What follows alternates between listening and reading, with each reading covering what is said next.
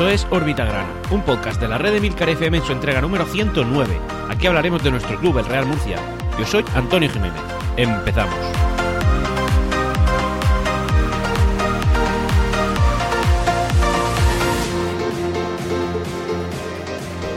Hola, muy bienvenidos a todos a este vuestro podcast, Órbita Grana, en este caso el correspondiente a la jornada 13 del Grupo Quinto de Segunda División Federación, en la que nuestro Real Murcia se ha enfrentado en, tierras manchegas al eh, Calvo Sotelo Puertollano, un equipo al cual nos enfrentamos, creo recordar que la, temporada pasada por primera vez en nuestra historia, y fue en Copa Federación, y además no, nos echaron, ellos estaban en tercera división, nosotros en segunda B, y nos expulsaron de esa competición, eh, bueno, continuando ellos y no jugando nosotros. Y bueno, pues como digo, este es el segundo enfrentamiento con este equipo y un enfrentamiento que, por suerte nos ha sido productivo, nos ha venido de cara en cuanto al resultado. No sin dejarme a mí bastante preocupado por el juego realizado. No más preocupación que la jornada anterior, habida cuenta que el juego es pues lo que ya estábamos viendo, es decir, no ha cambiado nada, no ha habido algo diferente a otras jornadas. Lo único que ha cambiado es el resultado y el resultado que esta vez nos ha venido, nos ha sido propicio y que ha conseguido que el Real Murcia pues escale algunos puestos en la tabla clasificatoria. Como digo, ha sido un partido un poco extraño en cuanto a que el resultado no ha reflejado lo que hemos visto. Si habláramos de merecimientos, que nos gusta mucho a la afición murcianista hablar de merecimientos, diríamos que este resultado no ha sido justo porque el Real Murcia no ha merecido ganar. No ha sido mejor que el Calvo Sotelo y Calvo Sotelo Puerto Llano, es que tiene un nombre así un poquito raro como podéis comprobar. Y, como digo, el merecimiento dice que el Real Murcia no merecía ganar. Eh, ha habido algún momento en el que sí que ha dominado, alguna ocasión en fin, eh, totalmente eh, cantada de gol del Real Murcia que no se ha marcado y también las hemos tenido en contra. Hemos tenido un gol medio fantasma que al final no sé si ha sido gol en la primera parte. Hemos tenido también algún tiro entre los tres palos en la que Miguel Serna ha tenido que lucirse. En fin, un partido un poco raro, pero que al final, eh, como conclusión, y es con lo único con lo que me voy a quedar, es que el Real Murcia ha ganado, que el Real Murcia ha conseguido tres puntos y que el Real Murcia, pues esperemos que aunque sea a base de golpes de suerte, pues en fin, se mantenga la parte media alta de la clasificación. O, con suerte, quizá más adelante en la alta. Vamos a empezar con una polémica que se hizo bastante fuerte al finalizar el partido de la jornada anterior contra el Hércules de Alicante, y es que eh, los aficionados que se habían desplazado en los autobuses oficiales de la Federación de Peñas Murcianistas, pues eh, por, el motivo que fuera, no se sabe por qué, al llegar aquí a Murcia, que llegaban prácticamente igual que el autobús del Real Murcia, bueno, pues la policía les paró antes de llegar al estadio, de manera que el autobús del, del equipo del Real Murcia pudiera entrar dentro del estadio y entonces ya soltar a los aficionados. Así, como si fuera algo a lo que retener, algo que fuera a causar un problema, cuando ya sabéis y sabemos todos de una manera radical que esta afición es totalmente eh, lo, que le da vida al club, lo, que, lo, único bueno que tenemos ahora mismo. A mí me parece que si esas órdenes de haber retenido los autobuses de la afición murcianista eh, antes de llegar al estadio viene de la policía, pues sus medidas de seguridad tendrán y yo ahí a nivel profesional pues no quiero entrar. Ahora, si fue una petición por parte del club, me parece una cosa bastante fuerte, bastante fuerte, ¿no? Que sea el club el que esté intentando eh, quitarse de en medio a una afición que está totalmente mm, vilipendiada por parte del club, del Real Murcia, del equipo en este caso, ¿no? De la, parcela deportiva, pero que, que son los que de verdad queremos al club, los que de verdad se han desplazado, los que estuvieron animando, los que estuvieron dándolo todo, los que se tragaron ese, ese 3 a 0 en casa del, del Hércules y luego que los paren, pues me parece una barbaridad. El club, a través de un comunicado oficial que hizo a través de su página web, pidió perdón, pero que, lógicamente es lo mínimo que podía hacer. Pero claro, mi pregunta es, como digo, ¿esto vino de la policía por motivos de seguridad o vino por parte del club por una petición que hicieron ellos? Esto habría que verlo, ¿vale? Porque además el comunicado que emitió el Real Murcia fue muy frío, no daba ningún tipo de explicaciones, solamente decía que pedía disculpas por el incidente así como lanzando las disculpas al cielo y que las coja el que las tenga que coger y que interprete lo que quiere interpretar y que se conforme el que se quiera conformar. Una cosa así un poquito, no sé, me pareció un poco fuera de lugar por parte del club. Yo, evidentemente, sospecho que esto fue una petición del club, habida cuenta de la tensión que había tras ese partido. Una tensión totalmente justificada, lo pienso así. No, no, no, nunca justificaré insulto, nunca eh, eh, justificaré violencia, pero me parece que si un aficionado que se ha tragado pues todos los kilómetros que hay hasta Alicante, ida y vuelta, para tragarse lo que se tragó, pues quería decir cuatro cosas, pues tenía todo el derecho del mundo a decirlo y decírselo a quien, a quien le tiene que llegar ese mensaje, que son los que eh, esta semana pues han estado eh, sufriendo en el estadio del, del, Puerto Llano.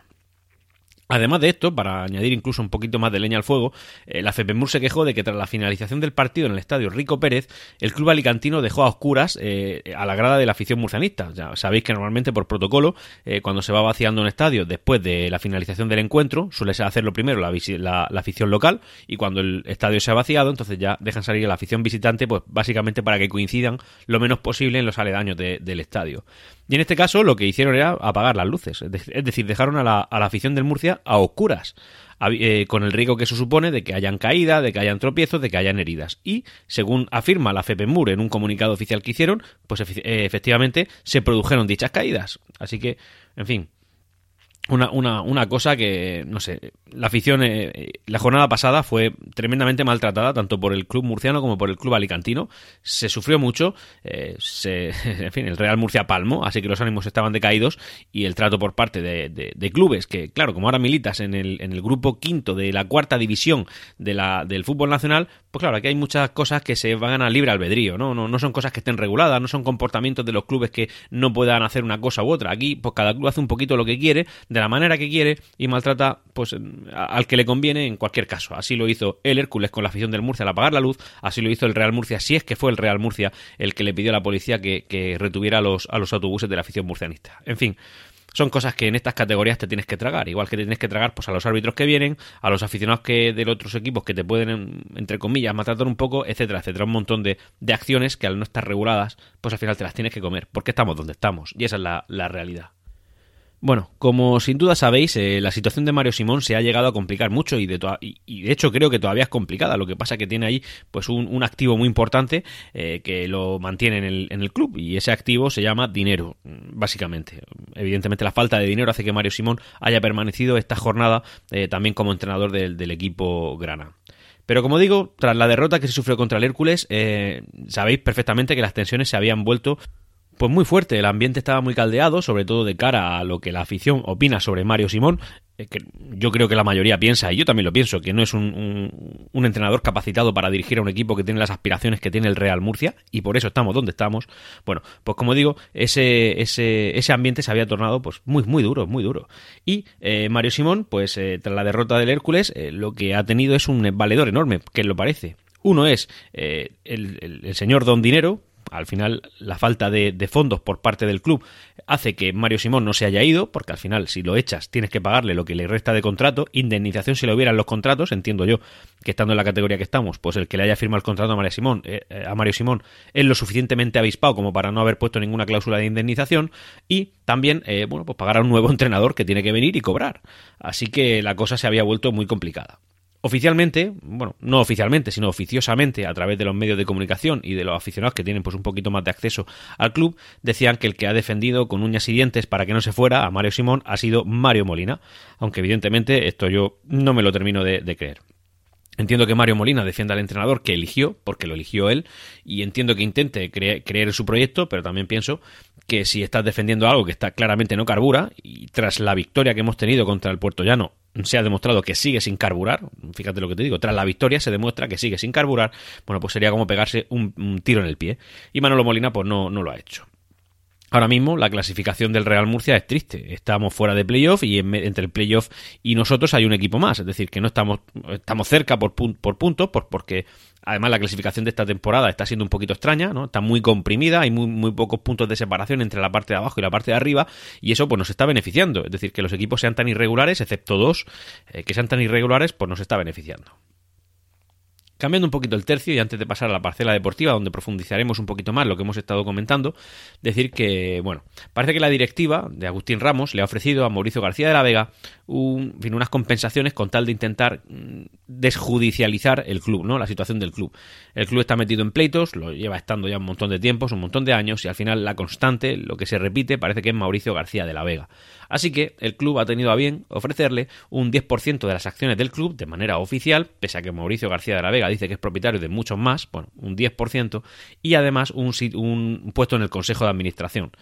Eh, ofrecimiento inicial que parece que Mauricio García de la Vega no ha aceptado porque él considera que tiene más, eh, bueno, porque tiene más porcentaje del club del, de, propiedad del club. Así que nada, estaremos muy pendientes a esta, a esta noticia y conforme vayan, vayan viniendo novedades, pues las iremos, iremos comentando.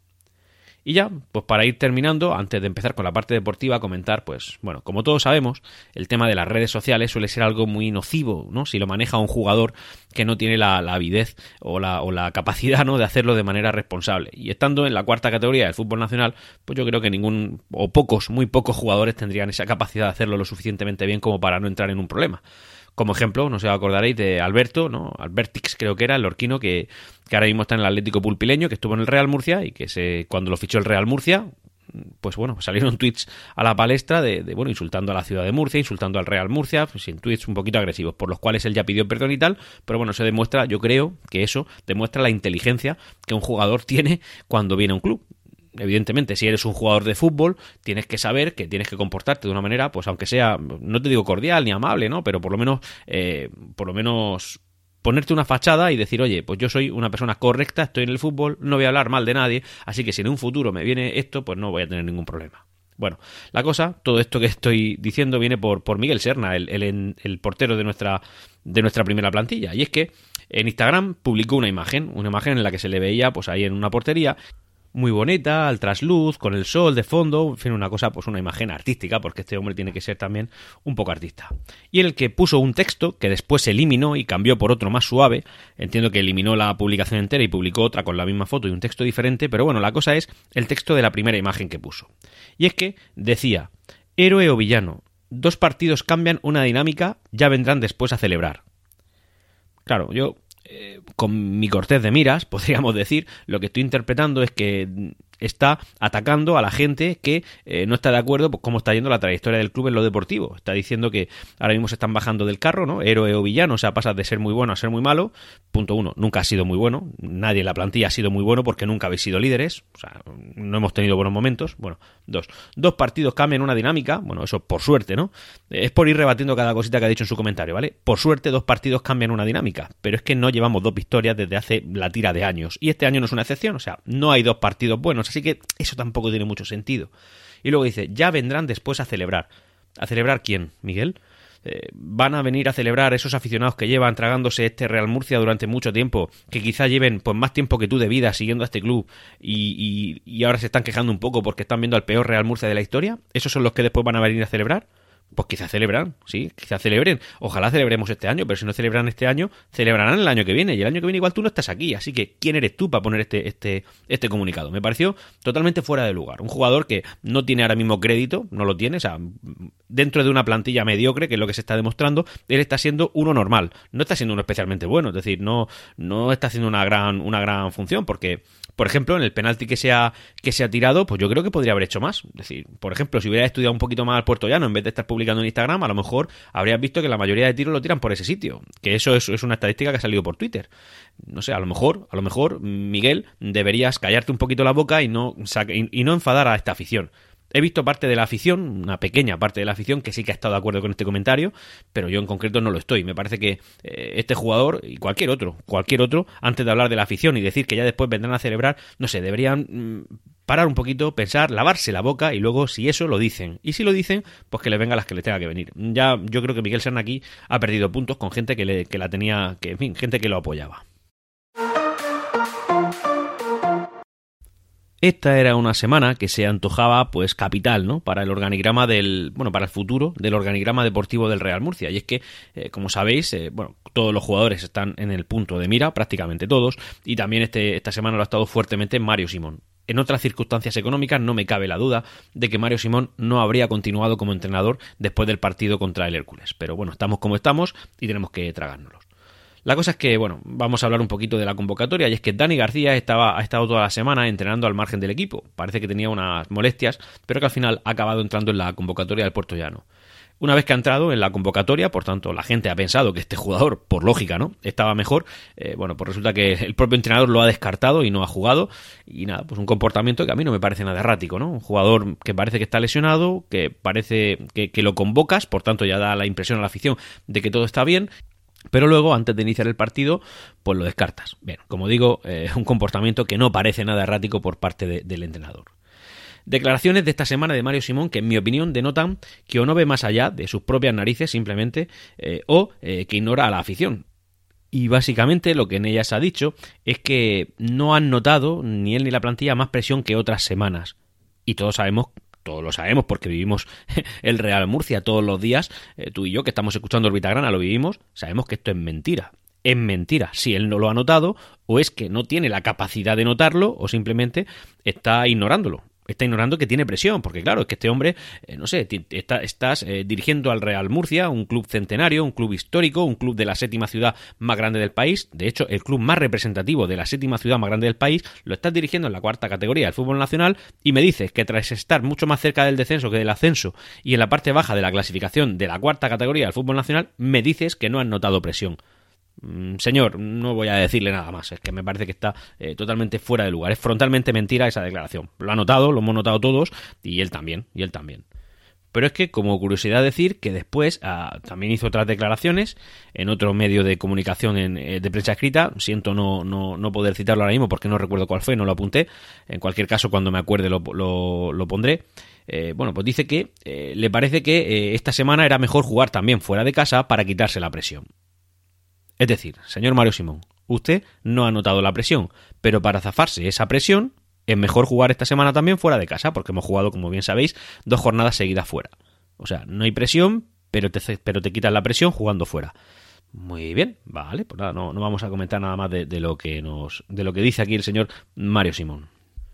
Y vamos a centrarnos ya en el partido que hemos disputado. Un partido que ha roto una estadística fatídica para el Real Murcia y es que desde el año 2000, ojo, eh, desde el año 2000, estoy hablando de hace 21 años, el Real Murcia no gana fuera de casa antes del minuto 13 por un resultado de 0 a 2 y fue contra el Sporting de Gijón que acabamos empatando 2 a 2 en segunda división A.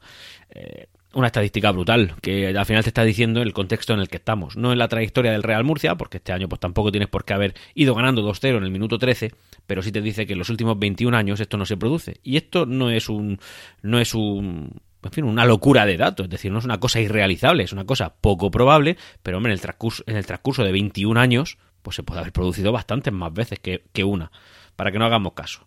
En fin, datos, muy tristes que hablan muy mal de este último Real Murcia que estamos viviendo y es, es una pena, hablando estadísticamente hablando. Bueno, el, Real, el partido ha empezado así, como digo, eh, un gol fantasma que no sé si ha sido o no, porque aquí no hay bar, no hay, no hay cámaras, no hay nada por parte del puerto llano, un gol que ha, eh, perdón, un tiro, a, un tiro a puerta que ha chocado contra el travesaño de la portería y que luego ha rebotado en el suelo y lo que no sé si eso ha llegado a entrar. A mí me dio la impresión en el partido, porque lo he visto a través de fútbol, desde que eso no se ha producido, no ha habido gol, pero sí que, bueno, podría ser. Y ese mismo contragolpe, muy bien ejecutado, tengo que decirlo, muy bien ejecutado por parte del Real Murcia, ha supuesto el 1 a 0. El 1 a 0. En ese momento el Real Murcia se ha venido muy arriba y, ha tenido la, fin, la ocasión de marcar otro gol, gol que ha sido fallido. Un gol que ha tirado contra el portero, pero que, oye, que podría haber ido bien. No lo ha ido. Da igual. A la siguiente jugada, el Real Murcia, tres minutos después nada más, ha marcado el eh, segundo gol el segundo gol. Estos son los dos goles que ha marcado el Real Murcia. Eh, oye, pues muy bien, antes en el minuto 13, segundo gol, eh, el Real Murcia 0-2, pues esto ya pinta bien, hombre, no hay que aflojar para que no se te acerquen, pero hombre, eh, ya puedes ir pues un poquito más tranquilo, ¿no? Y afrontar el partido de otra forma, intentar gustarte, intentar hacer jugadas y tal. Bueno, pues vale, eso es lo que eso es lo que ha sucedido y eso también es lo esperable, ¿no? Pues si va ganando 0-2 al principio, no te relajes porque todavía te quedan setenta y tantos minutos, pero, pero evidentemente eh, puedes ir, pues tomarte el partido de otra forma. Un, partido que podrías habértelo encontrado de frente, es decir, de, eh, eh, mal con el 1-0 que no se produjo al 0-2, oye, pues ¿qué que os diga? La verdad es que una alegría. Y yo pensaba que iba a ser un partido que a lo mejor, pues no sé, suponía un, un, punto de inflexión para el Real Murcia, pero todo lo contrario. Al final, el Calvo Sotelo, evidentemente, tirado por la necesidad que le acuciaba de cara a, no perder en su casa contra un rival que tampoco era la panacea, como el Real Murcia, un, un equipo que no ha estado demostrando prácticamente en esta temporada, pues evidentemente han empezado a apretar, han, empezado a apretar, y ha llegado un momento en el que han llegado a asfixiarnos bastante. La primera parte. Eh, bueno, la segunda parte, o sea, la segunda mitad de la primera parte del partido ha sido un toma y daca que no ha tenido mucho que hacer, pero sí ya que el Real Murcia no, ha dominado en ningún momento y también es verdad que el Calvo Sotelo Puerto ya no tampoco lo ha hecho con nosotros. La segunda parte ha sido diferente diferente a peor, porque al final el Calvo Sotelo ha cogido los mandos del, del, de la nave, ha empezado a apretar y han apretado muchísimo. Han habido muchas ocasiones que han podido marcar. También es verdad que el Real Murcia ha tenido eh, dos o tres que han sido muy claras, sobre todo una recuerdo de Pablo Aro, que me parece un fallo garrafal. Pablo Aro no se ha marcado un mal partido, ni mucho menos, ha hecho un partido aceptable dentro de lo que es el, en fin, dentro de lo que es el equipo, Pablo Aro este, este partido lo ha hecho bien, y, pero ha fallado una garrafal, una que si, solamente hubiera tirado entre los tres palos habría sido gol, pero la ha tirado fuera, en fin, doloroso. Y el gol del Calvo Sotelo Puertollano, pues que ha llegado eh, de penalti en contra, y ya está. Y un penalti pues bastante flojo, bastante inocente, que evidentemente Miguel Sena no, no ha parado.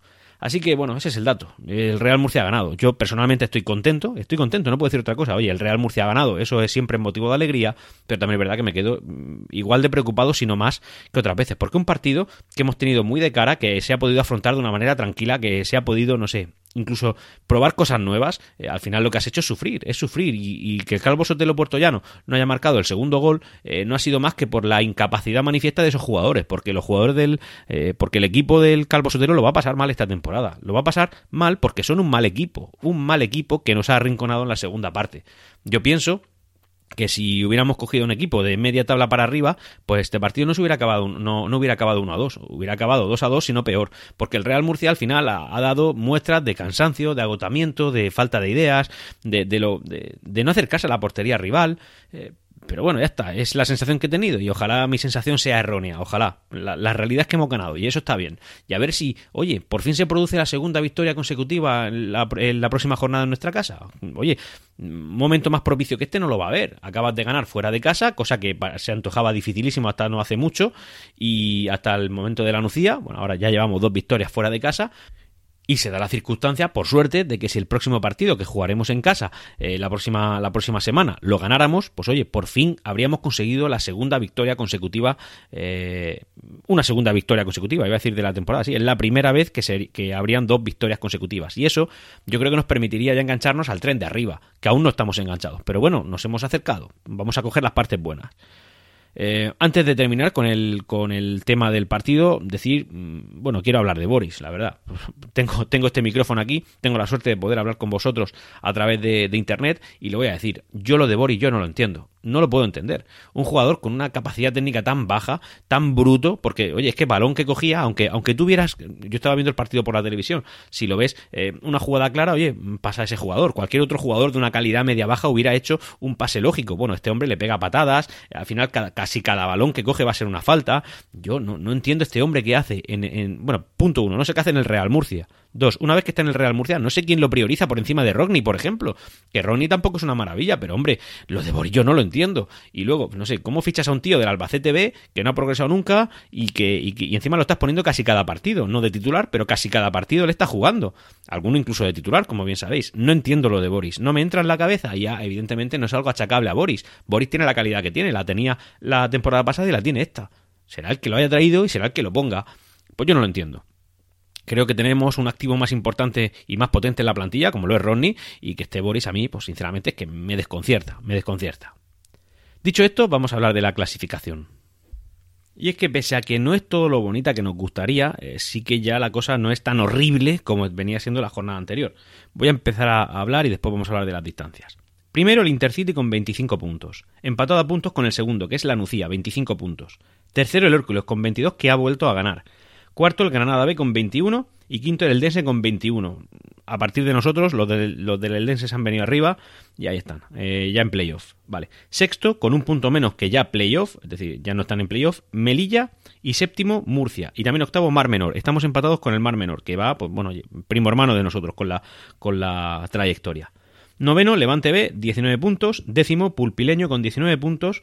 Un décimo, Alcira con 18. Duodécimo, Águilas con 17. El todopoderoso Águilas, al que tanto miedo le teníamos y que parece que ese extraño cambio de entrenador que, tuvieron pues no tiene mucho sentido. Y ya, con un punto menos empieza pues todo el guirigay de los que están en descenso, entre el, entre el que pues, por supuesto se encuentra el Puerto Llano, porque no es un buen equipo, no es un equipo eh, interesante. En esa, esas, eh, fin, esas posiciones las ocupan el Ejido, el Mancha Real, el Puerto Llano, el Socuellamos, el Toledo y el Marchamalo.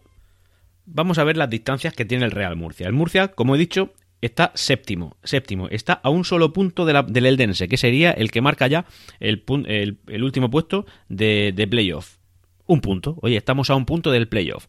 Imaginaos lo importante y lo interesante que sería la próxima, el próximo partido que nos enfrentará al Melilla, que es el sexto, ¿eh? es el que está entre nosotros y el puesto de playoff. A ver, el partido contra el Melilla a mí me parece capital. Me parece que podría marcar tendencia. Y fijaos con, lo desalentado que estoy con el tema del juego que estamos realizando, con, Mario Simón cómo lo está haciendo, con la plantilla cómo, se, cómo están ejecutando las órdenes de Mario Simón y cómo están afrontando los partidos. Fijaos en todos estos datos. Aun con esas, me parece que el partido en casa contra el Melilla es capital. ¿Por qué? Punto uno. Si le ganas, te vas a meter en playoff. Es muy raro que, porque claro, es que, es que pillarías, superarías en puntos al Hércules en caso de que perdiera. Y ahí hay tres equipos a los cuales podrías pasar, tanto el Hércules como el Granada B, como el quinto, como el quinto que sería el Dense. O sea, tercero, cuarto y quinto a tiro de un partido. Además, si ganaras, le estarías dando un golpe al sexto, que el sexto sería el que tiene más opciones que tú entrar en playoff. Me parece que este partido es capital. El partido que vamos a jugar la próxima jornada, el, en primero, a primeros de diciembre, en el estadio Enrique Roca contra el Melilla, ¿vale? Bueno, las distancias son las que digo. Un punto para el playoff y cinco puntos para el liderato. Un liderato que está, yo creo que relativamente caro, porque tanto Intercity como la Nucía, especialmente el primero de los dos que he mencionado, están casi intratables. Aunque la Nucía ha aflojado desde que se llevó, en fin, desde que le ganamos allí en su, en su casa.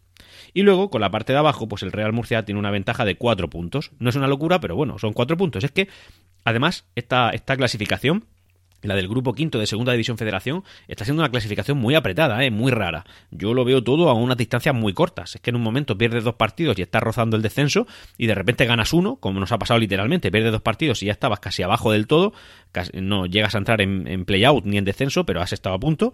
Y de repente ganas un partido y ya estás a un punto del playoff y a, y a cinco del, líder. O sea, las distancias no son grandes. Eh, me parece que si de alguna manera, con suerte, esta situación deportiva que estamos viviendo se pudiera revertir, pues creo que podríamos conseguir algo bonito. Y yo, pues, hombre, mi cabeza, pese a que alguna vez me habéis escuchado en un tono pesimista, mi cabeza tiende a pensar lo mejor, aunque año tras año, como digo, me voy llevando golpes. Pero es que eh, si le ganáramos al Melilla, yo empezaría a creer de nuevo. Honestamente, y creo que como yo, muchísima afición. Yo suelo coincidir con, con el. porque así se ha dado la vida, suelo coincidir con la opinión mayoritaria de la afición del Real Murcia. Lo que yo suelo decir es lo que piensa la mayoría. Evidentemente, siempre hay otras cosas y, como dije, eh, otras formas de pensamiento, y como dije, ninguna se equivoca. Creo que todos los que a esta altura estamos siguiendo al Real Murcia, todos tenemos nuestra parte de razón. Todos.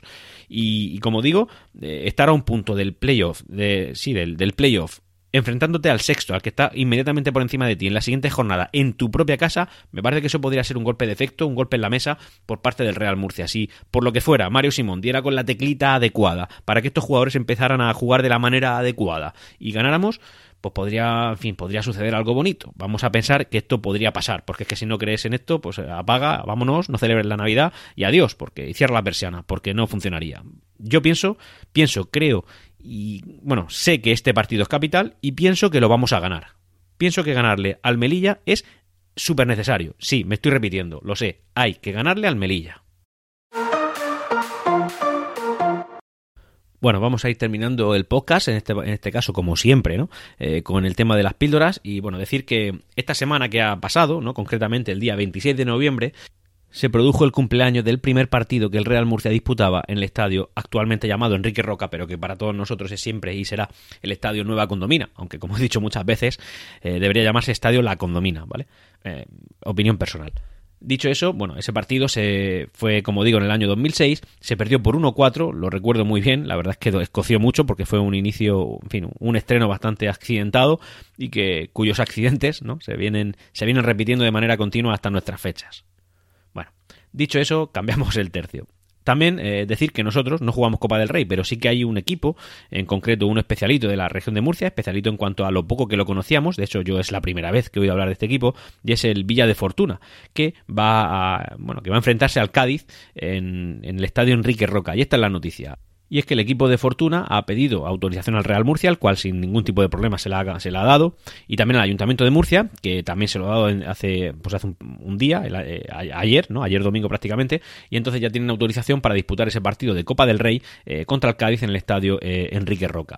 las, las entradas ya se pueden adquirir a través de comprar la entrada, así que si te animas, si quieres ver ahí un partidito contra un equipo que actualmente milita en primera división, bueno, pues ahí lo tienes disponible y lo podrás ver en casa en el estadio Enrique Roca.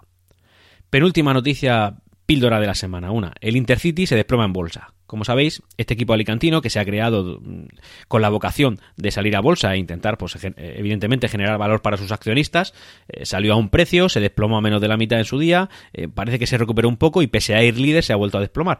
Eh, no sé ahora mismo el valor de las acciones porque esto, como sabéis, cambia prácticamente, no, cambia a diario, pero, pero sí parece que la fórmula no está funcionando, al menos en un principio, y esto sorprende en cuanto a que sorprende sobre todo porque la trayectoria del club está siendo impecable. Empezaron mal, por tanto las acciones es normal que se bajaran, bajaran de valor en un principio, pero parece que progresivamente están recuperando el pulmón, de manera que ahora mismo son líderes, eh, no en solitario, pero sí que son líderes, remontando mucho, y oye, pues llama la atención que el valor de sus acciones pues siga, siga ahí bajito, así que debe ser otro el motivo. Evidentemente esto es muy volátil, no puedes saber que, cuál es la circunstancia que hace que suba o baje el valor de una cosa, pero en un club deportivo parece que por, por, por lógica pura eh, tendría que ser la trayectoria del equipo, y la trayectoria del equipo del Intercity está siendo buena, así que bueno, eso. Y por último, una cosa que a mí me molesta, ya sabéis que muchas veces he hablado del tema de las casas deportivas y al mismo nivel que las casas deportivas, y creedme, no hablo desde la desinformación ni mucho menos, eh, bueno, pues yo creo que las criptomonedas están a ese nivel. es un valor que sí que en un principio pues se podría haber creado con, la intención de descentralizar de los gobiernos y de los, eh, y de los estados, el tema de, de la moneda y la economía, pero la realidad es que no deja de ser un valor especulativo que sube y baja de valor conforme un señor mm, llamado, no sé, Elon Musk se le va la, se le al perol y, dice que ahora acepta comprar, eh, bueno, que la gente compre Teslas con Bitcoin, eh, eso de repente ahora sube un 40% el valor y mañana dice, oye, me he arrepentido, donde dije digo, digo Diego y te bajo otro 50% el valor. Me parece que ahora mismo no deja de ser una apuesta no deja de ser especulación pura y dura y es una cosa que, bueno, en fin, opinión personal como digo.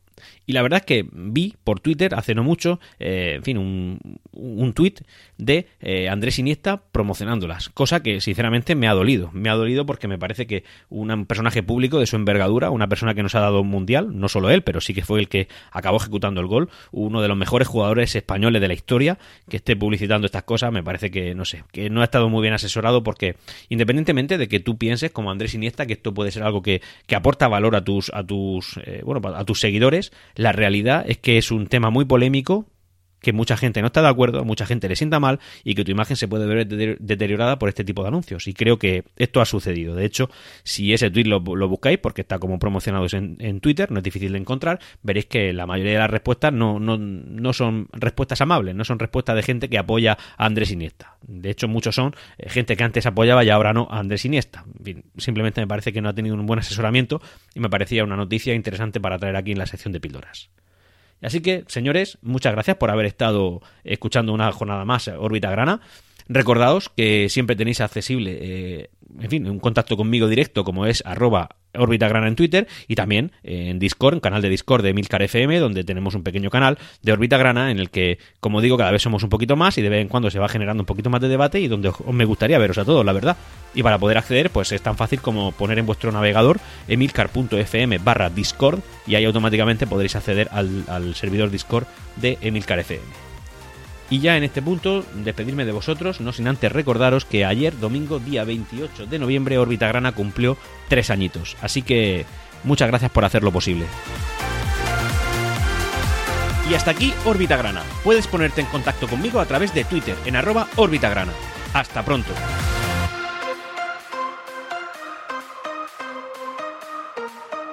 Siempre Real Murcia.